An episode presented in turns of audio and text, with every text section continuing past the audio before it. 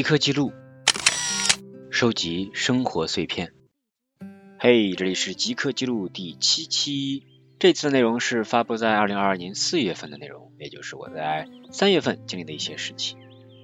首先分享的是一份学习摘录，标题叫做“虚假同感偏差”。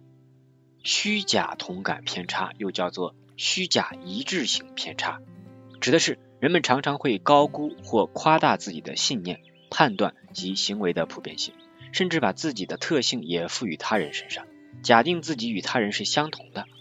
人们通常都会相信自己的爱好与大多数人是一样的。如果自己喜欢玩电脑游戏，那么就有可能高估喜欢电脑游戏的人数，也通常会高估给自己喜欢的同学投票的人数，高估自己在群体中的威信与能领导能力等等。这种高估与自己的行为及态度有相同特点的人数的倾向性，就叫做虚假同感偏差。当遇到与此相冲突的信息时，这种偏差。使人坚持自己的社会知觉，这种虚假同感偏差使人们通过坚信自己信念和判断的正确性，获得了自尊和自豪感，但同时也给自己带来了决策和选择的错误。这里呢也罗列了一下哪些因素会影响人们的这种虚假同感偏差强度：一、当外部的归因强于内部归因时；二、当前的行为或事件对某人非常重要时；三、对自己的观点非常确定。坚信时，四当地位或正常生活和学习受到某种威胁时，五当涉及到某种积极的品性或个性时，六当将其他人看成与自己相似时。OK，这个听起来会有点绕啊。为什么当时我会把这篇记录下来呢？是因为在当时的情况之下，我呢在委托一个外部的第三方的人给我办一件事情，那我已经把全部的这个赌注。或者我把全部的这个可能性啊都压在他对方身上了，该给的钱也给了，但是对方最终并没有给我办成事儿。我呢就觉得这个人，哎，感觉还挺靠谱的。怎么靠谱呢？也只是通过看他的朋友圈，然后打电话呀什么的呀，好像给人一种印象或者一个标签，觉得这人还挺不错，挺靠谱的。但是就把他看成跟我是一样子靠谱的人之后呢，我就很难去接受。到后来，他这事儿办不成这个事实，所以呢，在有相当长一段时间吧，啊，我就沉在那种认为他跟我是一样靠谱的人这个事情里面，然后呢，信他，觉得他能给我把这事儿办好，把宝都压在他身上，直到最后，所有的一切都是功亏一篑，我才清醒过来。所以，这种虚假同感偏差在提醒什么呢？就是不要把自己的特性或者一些品格啊什么的赋予到他人身上，假定自己跟他人是相同的，那这种可能会犯一种盲目乐观主义的这种情况。所以呢，自此之后，我对于很多事情就会有一种呃先会悲观吧，可以这么理解，先会朝着他可能会有不好的这个方面去考虑。其实也就是穷尽一切的可能性，会考虑到他不成的那个可能性，然后呢再去考虑问题，而不只是呃满怀希望的觉得它能成。有了这样一份保底的，觉得它有可能不成的这种可能性的预估之后，就会更从容一点去面对了。好了，第二条写的是专注及自由，这个可能是在说我自己啊，在调整自我身心健康的时候，比如说专注于读书啊，专注于写字儿啊，专注于现在这种录播课啊什么的。哎，越是专注的时候，就发现这个世界好像空无一人了，好像一切都是由自己可以掌握了，自己好像就变成了生活的主人。所以专注在这里就变成了一种也可以实现自由的工具。接着下一条写的是，情感劳动是在交付环节，不是交易环节。极端的顺从是一种反抗。工作中的人应该被滋养，大家要互欠人情，相互干净的人际关系是脆弱的。这一句啊是我在听播客的时候的一个笔记。第一条我觉得跟我原来的工作内容挺相关。啊，原来要跟很多的学员打交道，跟活生生人打交道，这里边其实就是在做一些这个情感劳动，但这种情感劳动又不可被量化，因为每个人遇到的不同的个体不一样，不同的情况也不一样。总之，遇到的很多都是需要情感付出的情感劳动，有点消耗人的。说是在交交付环节，不是在交易环节。哎，交付环节是什么意思？哎，就是说在最后啊，就是你这个订单已经达成之后，后续的这个服务环节，而不是说下单不下单那一刻啊。因为我们原来卖课，那这个课程不是说你这一锤子买卖卖出去就完了，不是，是这个课程后续的这个体验，学员体验，这个就是交付环节，把产品如何让用户觉得好，能更好为用户服务，这是交付环节。只不过当时我觉得，呃，我们犯的很多的问题啊，就是把很多很多精力都放在了这个交易环节。打电话催家长报名，当然了，当时这个是互联网业务线，跟线下的业务不一样。线下业务可能还良心一些，不会做这种伤害用户体验的事情。但是线上就直接用了互联网的那套所谓的野蛮打法、迅速扩张啊这种的，就牺牲了很多用户的这个体验性，就是打电话呀，包括各种的一些营销的手段去促成用户最终的这个交易环节。但是往往在最后的交付环节呢，就没有那么用心了，所以最终这个事情呢，呃，幸亏啊，幸亏是得到了一个停止键啊，我也从中解脱了。接着说，极端的顺从是一种反抗，极端的顺从就是比如说这一个孩子，哎呀，他原来很调皮，但是呢，突然他变得很乖很乖，让他干啥干啥，其实这可能是他把内心积聚的一些东西啊，都压在心底了，没有说出来，这可能也是一种反抗。呃，我自己也会有这种体验，就是有时候可能呃遇到一个讲不通的人啊，或者没法跟他沟通的时候，我可能会选择顺从，就是我忽视掉这个人，他说什么我就当左耳进右耳出这种方式，通过这种方式来其实是某种反抗了。接着说，工作中的人应该被滋养，其实我还挺喜欢滋养这个词的，滋养就像是。在浇花，然后水呢是一点一点渗入到这个土壤里面，给这个植物提供必要的水分的。然后也不是很焦急，吸收的呢也是一点点的，不会一下一下全吸收，合成的那种的不会。可以滋养，这点其实更考验一个公司吧，但更多的时候可能很难获得。最后说，大家要互欠人情，互相干净的人际关系是脆弱的。呃，这个我倒是挺认同的，因为人跟人之间的一些交集的发生，那肯定是会有一些互相帮助啊，或者因为某个事儿啊，不要怕麻烦别人，就是如果互相能帮忙的话，当然最好了，对吧？这种互相麻烦、互相能提供帮助，其实也是一种对于人际关系好的一种建立。接下来是一条生活记录，晚上十点多的公交车上，我戴着耳机，突然意识到车上只剩下我和司机。我立刻拔掉了耳机，就像上课时正在玩手机的学生一扭头跟后窗的班主任对视。我目视前方，乖乖坐着。想到司机师傅刚刚好像扭头向后看了一下，是不是有问我到哪一站下车呀？我没听到。他也要下班了，如果他知道我在哪一站下车，是不是就可以更轻松的结束今天最后一趟活？我把手搭在前排的空座位上，盘算着自己还有几站下车。刚刚我耳机里还正听东西呢，正听个半截，心里还放心不下，盼望着盼望着，终于有一位乘客上车了，多了一个人我也就解放了，兜里的耳机呀又可以掏出来，安心的挂在耳朵上了。不知道你有没有遇到过这种情况，就是偏敏感性的这种人，我就是，就是很会替别人着想，太有同感心，或者说叫同理心吧，有时候会让自己还挺累的。接着下一条也同样是一条生活的纪实。马路上，我和一个男子在平行的两条道上相向而行。他突然停下来了，双手挠头，本来就掀起的肚皮又向上多了白花花的部分。于是我看见了三点式：两只乳头和肚脐眼儿，就这么明目张胆的摊开在人来车往之间。他的肚皮胀胀的，隐约能看到黑黑的腹毛。我停住了眼，摆过头去，想到了相似的场景。过年村子里杀猪宰羊，被绳子捆住前蹄的他们就是这个样子啊！对不起，没有冒犯的意思，只是这一幕太想象了。接着下一条，我写的是一条心情的记录。我像担心第一天上幼儿园的孩子一样担心第一天上班的你。虽然这两个先后顺序完全是反的。这个是居民儿刚刚去上班，上班第一天啊，我也很忐忑，不知道他上班第一天会经历怎么样，总觉得他。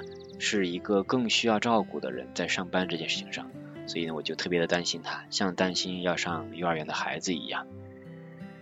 再接着讲一条，是路边的理发店，它名字挺奇特的，叫做今日说发。这个老板是不是很喜欢看央视的今日说发节目呀？还套用一下，叫今日说发，还挺有新意的。接着一条，写的是雨后的街道，一条毛发散乱的狗趴在马路中间。平日艳阳天里，它是躺在这个地方的，两边有小商小贩给它站岗，来往行人主动避让它。迪欧根尼，亚历山大大帝来了，也要给他让出太阳来。这个狗就叫它迪欧根尼吧。哎，这个人是我的生活中的场景，是我在我原来住的那个城中村，它路两边都是商铺嘛，中间。有一条狗趴在那儿，那狗趴的很中间啊，它都不怕人，也不躲人，就趴在那儿。阳光越好，它趴的越平，丝毫不怕被压着。所以我觉得它那那一幕跟我在大学的本科课本里学的那个迪欧根尼一模一样。我还记得那个名字应该叫 Diogenes。迪欧根尼啊，亚历山大大帝来看他，也要给他让出太阳来。这个狗啊，就叫它迪欧根尼吧。下一条写的是。焦虑的反义词是具体，就是在生活当中啊，我会时常感到焦虑啊，尤其是在没上班的这个日子里面，会有焦虑，会焦虑不知道明天怎么办呀，未来的生活该怎么样啊？那最终发现也干想是没有任何解药的，那怎么去解决这种焦虑呢？反义词就是去做一些具体的事情，可能去写一篇文章，去看一本书，去呃做一个自己想做的事情，总之在行动当中的话就会。忘掉这份焦虑，也就不会有焦虑了。因为自己在做一个确定的，而且能看得见的事情，然后焦虑就不见了。一直到现在，过了这么大半年了，我对于这一点的印象也是极其的深刻。我一直在做一些具体的，可能不大，但是很小的事情。但是这种具体的生活啊、爱好的这种小事之间，我确实不那么焦虑了。接下来一条是我整理坑豆剪切版的一些内容。第一条写的是我很高兴能够得奖，这是对我莫大的鼓励。就像在我很小的时候，老师会在我的作文底下画一些波浪，意思是说这两句写得好，这个奖就如同给我的人生底下画了一条波浪，说明我这几年干得还不错，这本小说也算站住了。这应该是双雪涛在给自己的这个作品啊，就是颁奖礼上一段词吧，写的挺好。第二条写的是，我爷死在九十年代，印象已经模糊。那时我十几岁，只记得一天上课被我妈从教室里叫出来，说我爷没了，去哭一哭。进病房前我有点紧张，怕哭不出来。我妈说哭好了给我买手枪，我就有了点底气。进屋发现我爷已经被蒙上了白被单，我吓了一跳，马上哭了。啊，这一段读的时候，我现在再读来也是有点。很复杂的心情，就是他让人就是悲喜交加，有点没想到是这样一种偏喜剧类的一个真实的场景的这样一种展现，又很真实。所以小说有时候有一种魔力，它能够比真实的场景还真实，就是读者在读的时候会有一种另外一层加工啊，会让自己更身临其境。接着下一条是来自《人性的弱点》这本书。你在教人的时候，要好像若无其事一样，事情要不知不觉的提出来，好像被人遗忘一样。而这个是戴尔·卡耐基说的啊。呃，这两天我在读这个《富兰克林自传》，它里面也提到过这一点，就教别人的时候要表现的好像若无其事一样啊。如果一个人他不会，你就说，哎呀，你可能忘了吧，就是这种很谦虚的这种品格品性啊，我觉得是大有裨益的。接着下一条是有点带颜色的，来自北京，北京。冯唐写的这本小说里面的说，黄白而粘稠的液体从左手食指一段一段的流出，仿佛一句句说的很快，但又因为激动而有些口吃的话。天哪，冯唐这段关于打飞机的描写也是没谁了。接着下一条，教育孩子的方法特别简单，在某一天做一件让他印象无比深刻的事情，可以是讲一个故事，也可以是一次郊游，更可以是买一件让他惊喜的礼物。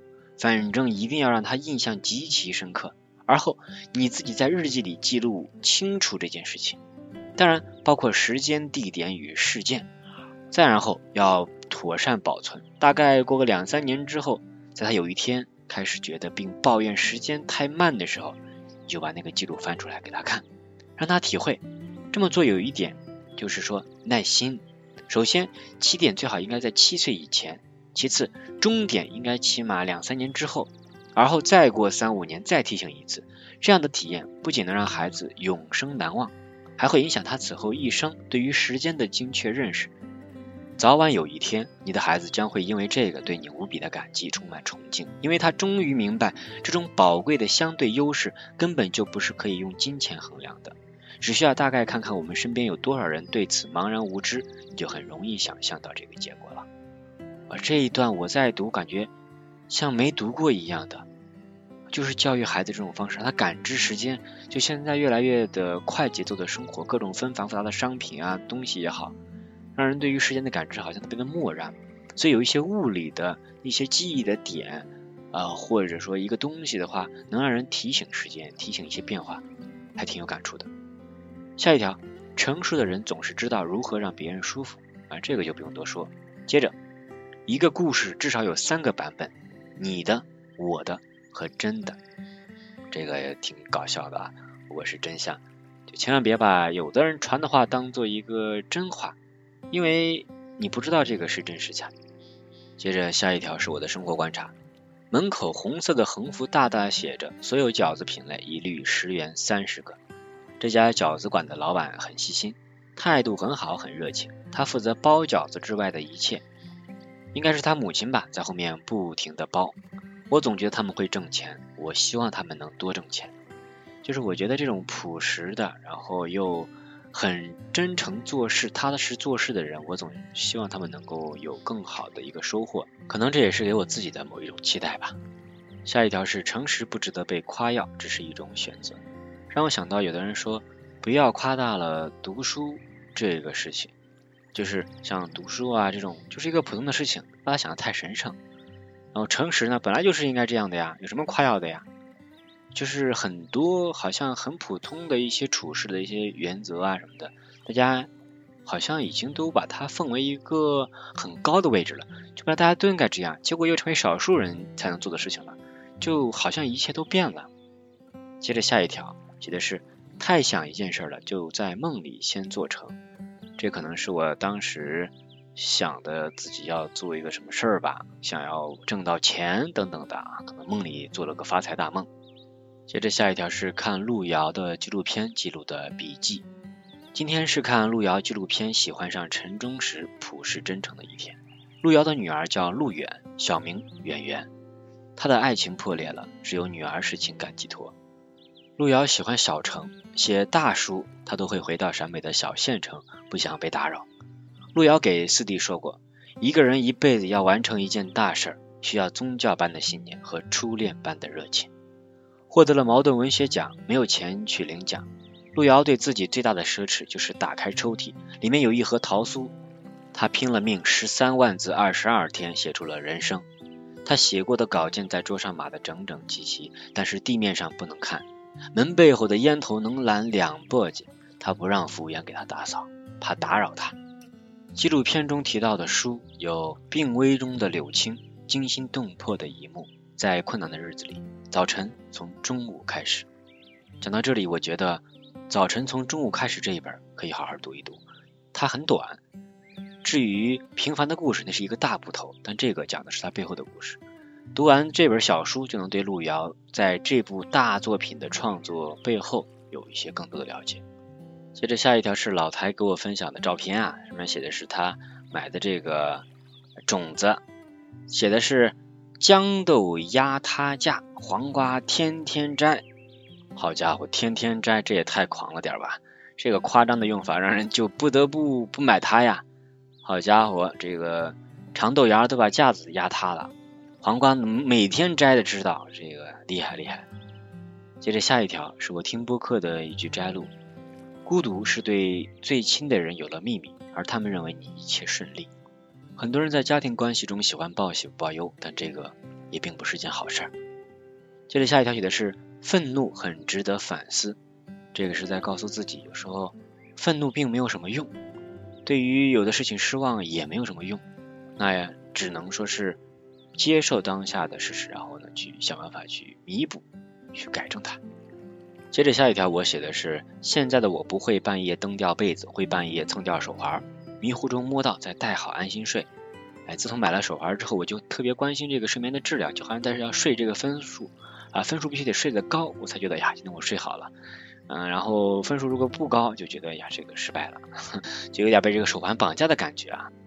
接着下一条是洗澡的时候的一个灵感，写的是今天洗澡的时候灵魂出窍了，顺着花洒看自己的身体，想到我的身体只是一副壳子，用来寄托我的思想而已。这个可能跟我最近在看《沉思录》有关。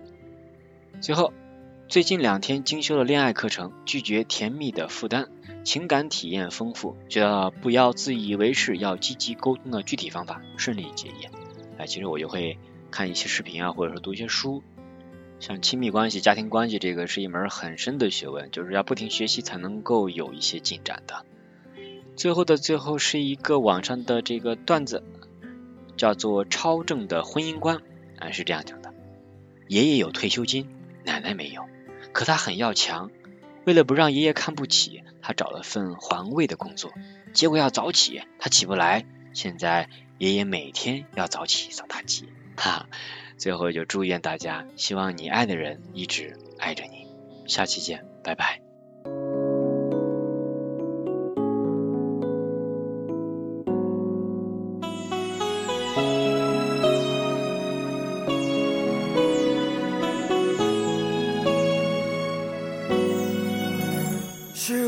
不小心就遇见了他，还是你不经意就听见我的情话？是旧爱与新欢的执着纠缠，我深深陷入不能自拔。是不是就这样让你走了？回眸时总感觉缺了一些潇洒。再回首离别一刹那，我分明看到你眼中的泪花。对了吗？错了？谁给我一个回答？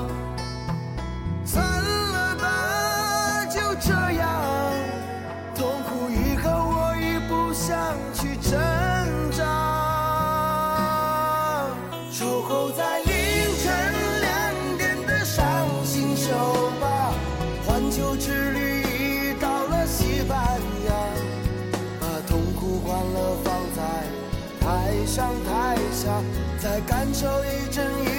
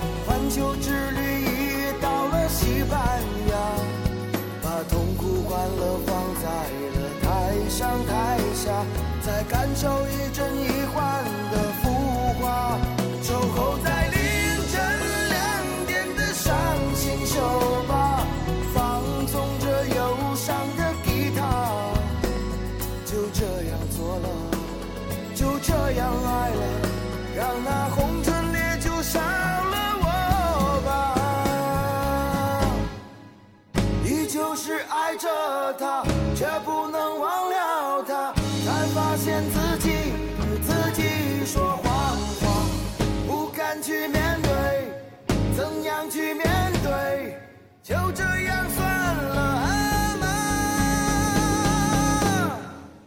守候在